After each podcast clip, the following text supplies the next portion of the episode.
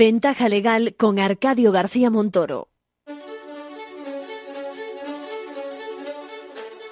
La entrevista, escuchar, es compartir conocimiento.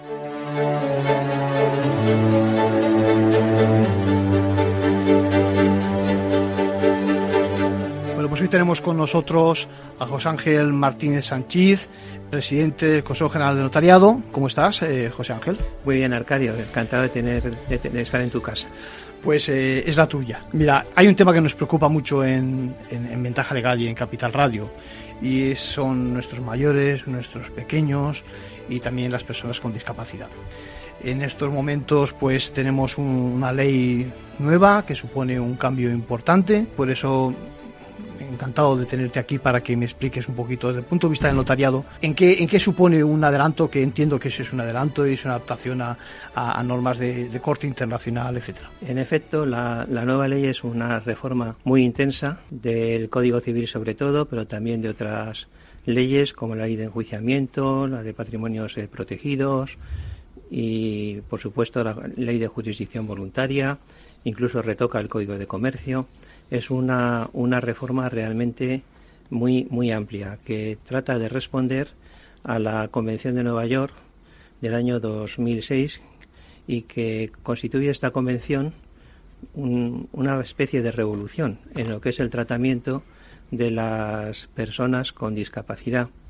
Eh, fundamentalmente en lo que atañe a esta reforma se trata de, de reconocer y dar entrada a lo establecido en el artículo 12 de la Convención, eh, que en aras de la dignidad de la persona y establece una serie de la necesidad de respetar la, autonomía de las personas con discapacidad, de manera que desaparece de nuestro ámbito jurídico una distinción que era tradicional en, nuestro derecho, ya proveniente del derecho romano, eh, que contraponía la capacidad jurídica y la capacidad de obrar. La capacidad jurídica equivalía a la actitud, a la posibilidad de ser titular de todo tipo de derechos y obligaciones y por tanto se reconocía a toda persona. Mientras que la capacidad de obrar era la de poder ejercitar eh, estas, estos derechos y estas obligaciones y esto se desarrollaba en el caso de las personas eh, con discapacidad por medio del mecanismo de la tutela. Este era un mecanismo que tenía una función protectora que, eh, sin embargo, partía de, un concepto de la discapacidad que la Convención eh, consideró con buen criterio superado, en el sentido de que se trataba de sustituir la acción o la intervención de las personas con discapacidad por la propia intervención del tutor. Eh, ¿Qué es lo que ocurre en la actualidad? Al establecerse el, principio de que toda persona tiene capacidad jurídica y que la capacidad jurídica incluye la capacidad de obrar, la, tutela desaparece incluso nominalmente para las personas con discapacidad, se sustituye por otra institución que es la curatela y solamente en casos muy excepcionales, cuando no haya más remedio, se previene la sustitución de la persona con discapacidad por el curador, que ahora se llama curador representativo. Eh, eh, es, por tanto, un, giro copernicano sobre el, planteamiento que teníamos con antelación. Responde, responde a un planteamiento de la, de, la, de la discapacidad distinto, porque antes eh, bueno, la discapacidad históricamente pues ha, pasado por muchas fases, se ha podido considerar eh, eh, como una forma de negación de la, de la propia personalidad, despeñando a las personas discapaces, como ocurría o podía ocurrir incluso en, en Roma o, entre los espartanos. Si me permites, me estaba acordando de mis primeras clases de derecho romano, es decir, que es lo que nos habían explicado tradicionalmente, ¿no? Sin embargo, ahora, en efecto, es un avance. Es una ley, quizás, eh, a veces las leyes van muy por delante de, la sociedad, pero es una ley que yo creo que se ajusta bien, ¿no? A, lo que pide la sociedad y lo que piden este tipo de, personas, ¿no? Yo creo, eh, fíjate que, la lectura de esta ley y de la Convención de Nueva York, que es la que realmente la inspira, permite abordarla desde distintos puntos de vista.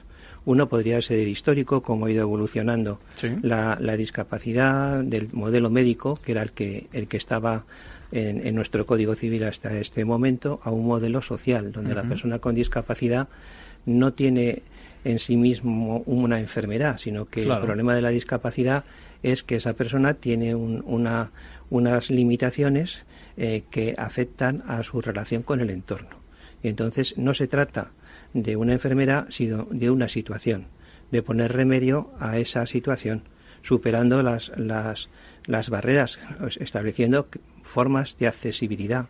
Yo, yo, que soy muy miope y tengo la vista pues como la tengo, eh, si no tuviera las gafas, claro. si no tuviera ese apoyo, mi accesibilidad no podría conducir, no, difícilmente leer. Eh, evidentemente eh, hay que romper esas barreras para poder interactuar con tu entorno.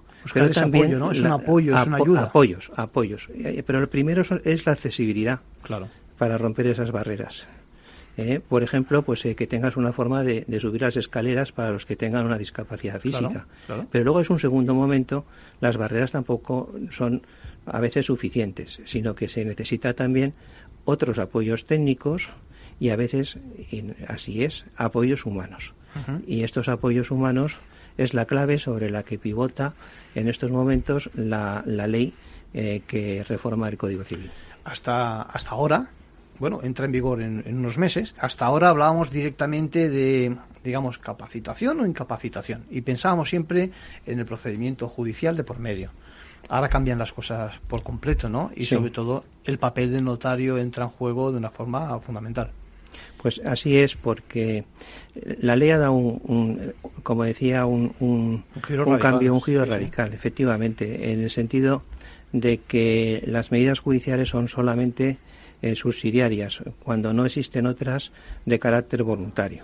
Por tanto, eh, la ley eh, da toda una serie de posibilidades para que la persona, que, para que cualquier persona, porque esta ley no solamente se aplica a las personas con, con discapacidad, se aplica a todos los residentes en España, a todos los que estamos aquí, que en previsión de nuestra propia limitaciones o incluso a veces en apreciación de las mismas, podemos acudir a un notario para ver de qué manera encontrar apoyos o formular un sistema de apoyos que permita preservar nuestra autonomía y nuestro nuestro buen hacer en el, en el futuro. Porque además además es eso, es decir, el futuro que le depara a cada uno de nosotros puede perfectamente eh, incluir que tengamos alguna algún hándicap, si me mm. permite la expresión. Por lo tanto, no hace falta, no tenemos que pensar en casos tan extraordinarios, es decir, cualquiera, vamos a, podemos necesitar a lo largo de nuestra vida una ayuda y, cuéntame, entonces, el notario viene a alguna forma a prestar asistencia, ¿no? A prestar ese apoyo, esa consultoría, déjame que lo diga, ¿no? Pues sí, el notario, el notario, eh, evidentemente, al notario se puede ir siempre eh, en busca de asesoramiento con las inquietudes que uno tenga y, desde el punto de vista notarial, pues eh, a, partir de lo que nos, nos, pueda decir la, la, persona, pues trataremos de encauzarlo de la mejor manera posible. La ley nos da bastantes posibilidades en este caso, nos la, se las da a las personas y también a los notarios. El notario tiene que desplegar, en, algún, en todo caso, tiene que tratar de explicar lo que lo que hay, las posibilidades, en su caso, pues eh, en dar dar cuenta eh, y, explicar de una forma accesible eh, lo, lo, que técnicamente se, se está planteando, todo esto es así, pero en el caso concreto de las personas con discapacidad está en la ley regulado de una manera que debemos de prestar un apoyo también especial, un apoyo institucional. Esto se ve muy claro en la regulación del testamento. Hoy en día las personas con discapacidad pueden otorgar testamento. Y es el notario el que tiene que asegurarse y propiciar que estas personas puedan tomar decisión por sí mismas y que, y, que, que efectivamente eh, puedan, en este caso concreto, eh, plasmar su voluntad eh, en el propio testamento. Solamente cuando esto no es posible, cuando no hay posibilidad de que estas personas puedan tomar esa, formar su voluntad, conformarla o expresarla, en ese caso pues no se puede hacer el testamento. Pero aquí el notario pues efectivamente eh, es un, un, indicador, está prestando también él un apoyo a la persona con discapacidad. Al final, eh, al final eh, me parece que estáis haciendo un traje a medida. Es decir, que eh, el notario, muchas de las cosas que me has dicho no son nuevas. Es decir, que el notario la gente no conoce precisamente esa labor de asistencia y eh, lo comentábamos en tantas veces también por antena. de verdad, es decir, hablábamos de, antes del testamento, es decir, de, de cuánto cuesta hacer un testamento, etcétera, etcétera, pero ¿y cuánto cuesta más que no se cobra la asistencia jurídica en ese sentido para orientar en el mejor de los sentidos acerca de las opciones que existen, ¿no? Y aquí el notario, repito, yo creo que está haciendo un traje a medida porque además hay, hay infinitas posibilidades de, de tener esa discapacidad y, me imagino que ahí tenéis que ajustaros mucho. ¿no? Así es. Eh, te, voy a dar, Arcadio, una, un, un, elenco de las posibilidades que ofrece, por ejemplo, la ley. Para una, para una persona eh, que, que prevé, eh, hay la, primera posibilidad que ya existe en la actualidad, eh, serían los poderes preventivos.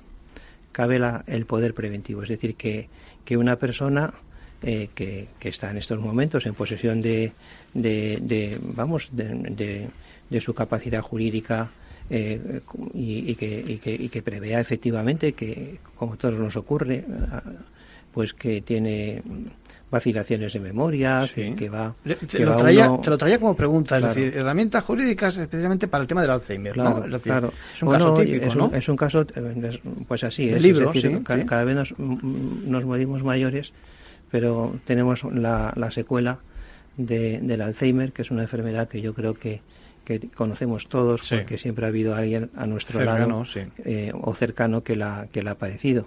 Y hacer un, un poder de esta naturaleza eh, es, es muy, muy interesante, eh, porque eh, efectivamente permite algo que, que, normalmente quieren las personas, que, que y ahora por lo que se están haciendo ahora y, lo, y se hará el día de mañana, que no tienes que ir a, a, buscar apoyos judiciales para la persona con Alzheimer, sino que simplemente, si eso llega el día de mañana, pues ya tienes una solución.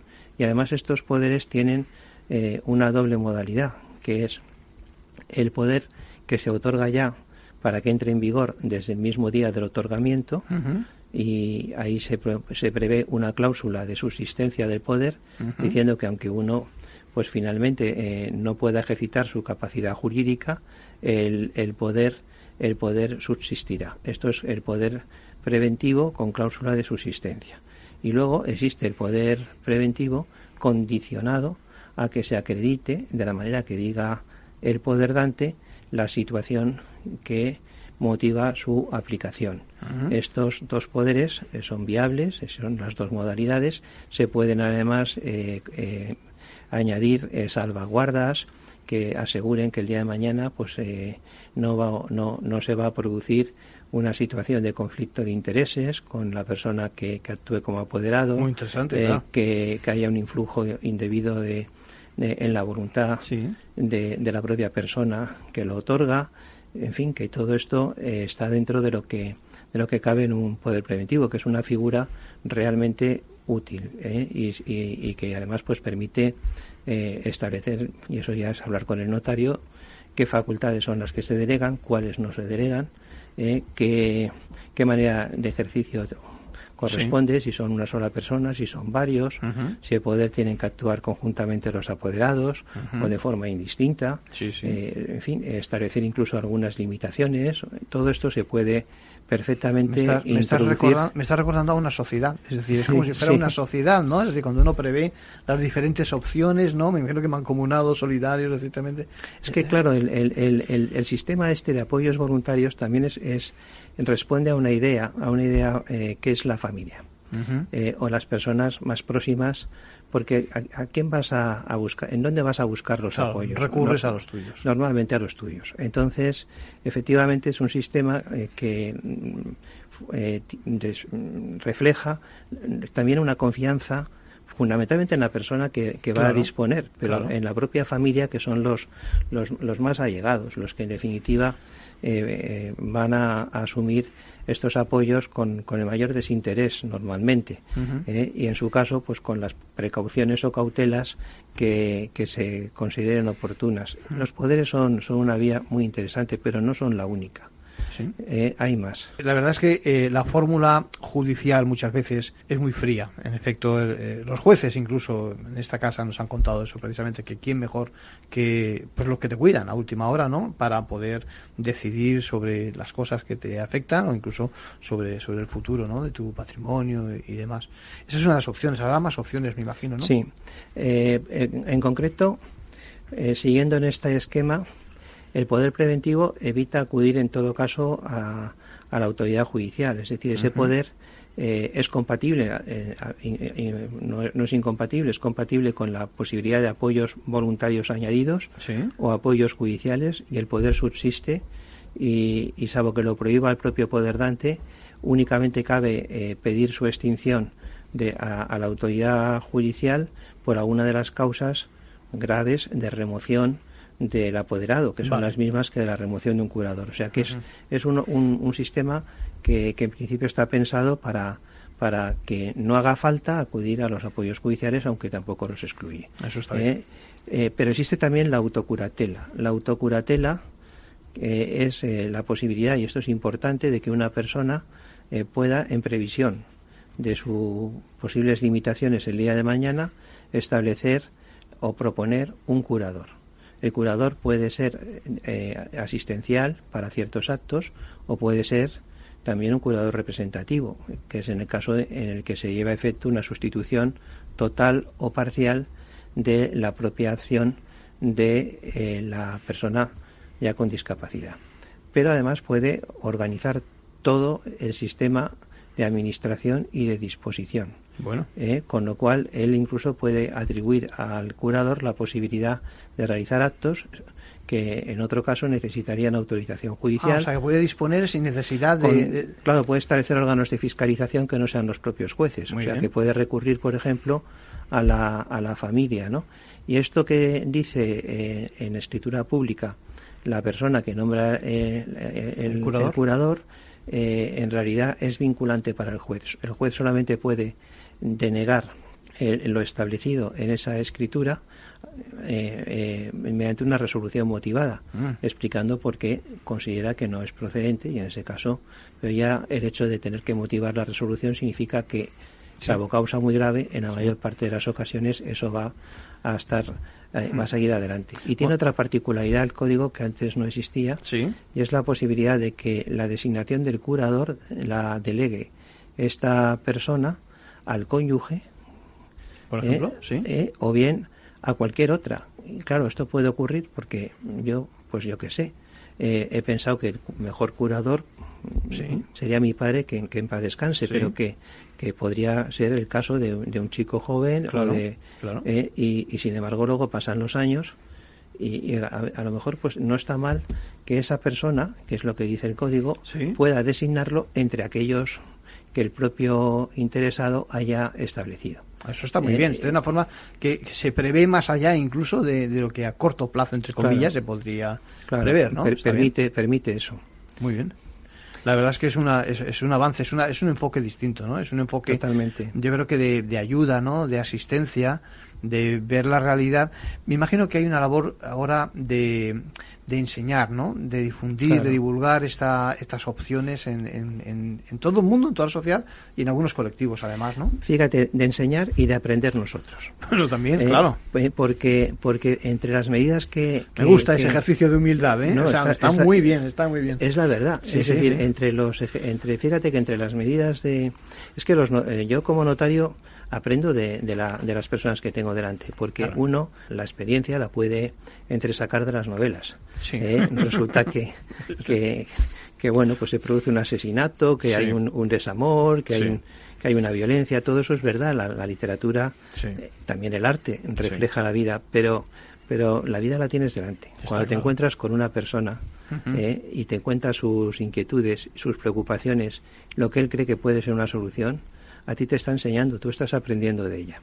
Y esto es particularmente importante en el caso de esta ley, porque tenemos una tercera medida, que es quizá la medida estrella, que son las, los apoyos voluntarios en escritura pública. Cabe todavía una tercera opción.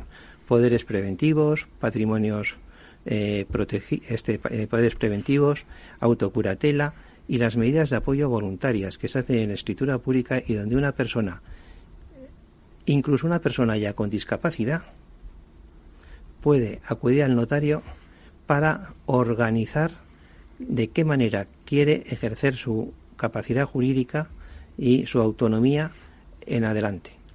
Esto es perfectamente posible y el abanico de posibilidades amplísimo. es inmenso. Amplísimo, porque es lo que cada uno necesite. Pueden ser medidas que a lo mejor son simplemente de ayuda, pero puede, eh, de ayuda eh, personal. Pueden ser otras de ayuda jurídica. Pueden ser determinados asesoramientos. Puede tratarse de medidas en, en, las cuales pues se concedan facultades representativas a determinadas personas. Se puede establecer un sistema también de protección y de asesoramiento a través de, de, organizar consejos de familia. Se puede, se puede recurrir a, una, a una panoplia amplísima de posibilidades y en cada caso las que sean más adecuadas eh, no las sabe el notario. El notario se encuentra efectivamente ante una ante una un escenario, un escenario con muchísimas posibilidades y nosotros no podemos no podemos saber de antemano cuáles son las más necesarias. Eso lo aprendemos de la persona que tienes delante. Y para esa persona efectivamente y ahí enlazo con lo que me decías al principio hay que buscar efectivamente el traje a la medida. Y esto es la cosa eh, quizá más más más mm, gratificante más, a lo mejor, ¿no? Sí, más gratificante y desde los dos queremos el derecho, Arcadio, y, y, la, y, la, y fíjate, lo, propio de un jurista, lo propio de un jurista es esto. Es decir, el jurista no es, un no es un autómata, no es un robot que aplique una ley o que establezca un sistema donde dice este señor tiene una deficiencia, una limitación, toma. Eh, tutela representativa, quieras o no quieras, sin graduar, sin atender a que hay espacios eh, que son diferentes, eh, escalones distintos. Eh, el, hacer el traje a la medida, ¿no? Esto es una idea que además es muy bonita y que difícil, defendían, muy difícil. de ejercer y que defendían nuestros clásicos. O sea, el doctor Juan Huarte de San Juan definía la actuación del jurista como lo comparaba con un sastre. Porque la ley te fija, te fija una, te fija un, un traje, pero luego tú el traje lo tienes que acortar, achicar y moldear de manera que se ajuste a la persona. Aquí se nos está dando una amplitud de posibilidades enorme. Bueno, eh, lo que hemos aprendido, lo que hemos aprendido de José Ángel Martínez Sánchez, me quedo con lo que has dicho, es decir, que ese notario que aprende todos los días porque la vida la tienes delante ¿eh? y aprendes precisamente del día a día de la vida. Ha sido un placer tenerte por Ventaja Para mí también me he ¿eh? sentido muy a gusto y a lo mejor me he explayado demasiado. No, no, no. ¿eh? la ley da para mucho más porque no. hemos hablado de los testamentos, de las legítimas. Ya hablaremos, ya hablaremos. De momento lo que queremos es dar una primera pincelada y la has dado perfectamente y yo creo que nos hemos enterado todos, incluso aquellos que nos siguen y no necesariamente son expertos en el tema de derecho. Muchas gracias por tu visita. Muchísimas gracias, Arcadio, de verdad.